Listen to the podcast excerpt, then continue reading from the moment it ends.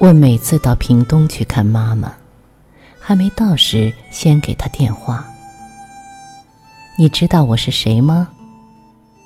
他愉快的声音传来。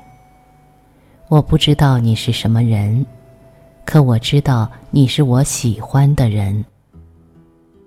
猜对了，我说，我是你的女儿，我是小金。小金啊，他说，带着很浓的浙江乡音，你在哪里？带他去邓师傅做脚底按摩，带他去美容院洗头，带他到菜市场买菜，带他到田野上去看露丝，带他到药房去买老人营养品，带他去买棉质内衣，宽大但是肩带又不会滑下来的那一种，带他去买鞋子，买乳液，买最大号的指甲刀。我牵着他的手，在马路上并肩共行的景象，在这黄狗当街懒睡的安静小镇上，就成为人们记得的本村风景。不认识的人看到我们又经过他的店铺，一边切槟榔，一边用眼睛目送我们走过，有时说一句，轻的几乎听不见。一茬谋仔转来喽。见识容易，别时难。离开他是个复杂的工程，离开前二十四小时就得先启动心理辅导。我轻快地说：“妈，明天就要走了。”他也许正用空蒙蒙的眼睛看着窗外的天。这时，马上把脸转过来，慌张的看着我。要走了，怎么要走呢？我保持声音的愉悦，要上班，不然老板不要我了。他垂下眼睛，是那种被打败的神情，两手交握，放在膝上，像个听话的小学生。跟上班是不能对抗的，他也知道。他低声自言自语：“哦，要上班。”来，我拉起他的手，坐下，我帮你擦指甲油。买了很多不同颜色的指甲油，专门用来跟他消磨卧房里的时光。他坐在床沿。顺从地伸出手来，我开始给他的指甲上色，一片一片慢慢上，每一片指甲上两层。他手背上的皮抓起来一大把，是一层极薄的人皮，满是皱纹，像蛇褪掉气质的干皮。我把新西兰带回来的绵羊油倒在手心上。轻轻揉搓这双曾经劳碌不堪、青筋暴露而今灯尽油枯的手。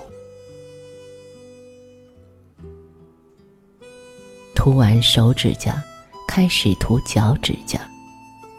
脚趾甲有点灰指甲症状，硬厚的像岩石。把他的脚放进热水盆里，他缩起脚，说。烫，我说，一点也不，慢慢来。浸泡五分钟后，脚趾甲稍微松软了，再涂色。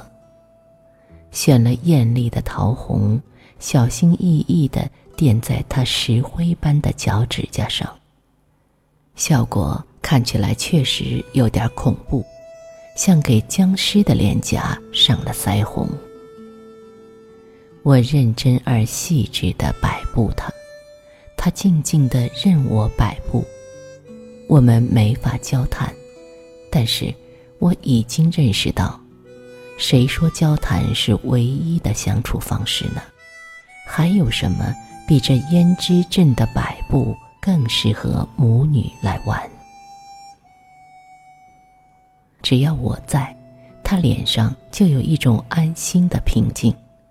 更何况，胭脂镇是有配乐的，我放上周璇的老歌，我们从《夜上海》一直听到《凤凰于飞》，心心相印和永远的微笑。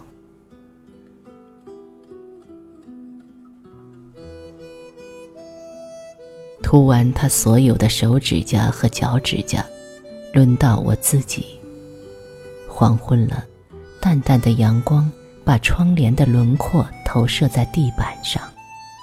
你看，我拿出十种颜色，每一只指甲涂一个不同的颜色，从绯红到紫黑。他不说话，就坐在那床沿，看着我涂自己的指甲。从一个指头到另一个指头，每次从屏东回到台北，朋友总是惊讶：“啊，你涂指甲油？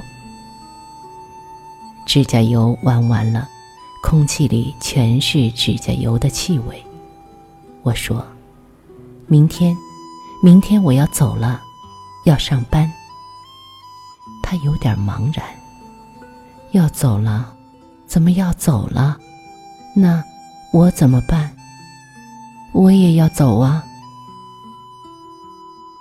把他拉到梳妆镜前，拿出口红。你跟哥哥住啊？你走了，他要伤心的。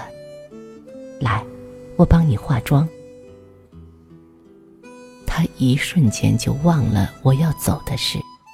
对着镜子做出矜持的姿态。我老太婆了，化什么妆嘞？可是他开始看着镜中的自己，拿起梳子梳自己的头发。她曾经是个多么淡腻于美的女人呢？六十五岁的时候，突然去纹了眉和眼线；七十岁的时候。还问我该不该去隆鼻。多少次，他和我一起站在梳妆镜前，他说：“女儿，你要化妆。女人就是要漂亮。”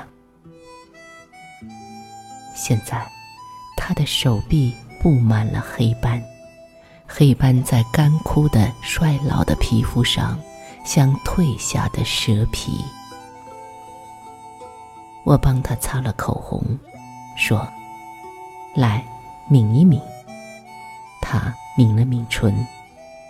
我帮他上了腮红，在他纹过的眉上又画上一道弯弯的淡眉。你看，我搂着她，面对着大镜。冬英多漂亮呀！她惊讶，诶。你怎么知道我的名字？我是你女儿吗？我环抱着她瘦弱的肩膀，对着镜子里的人说：“妈，你看你多漂亮！我明天要走哦，要上班，不能不去的，但马上会回来看你。”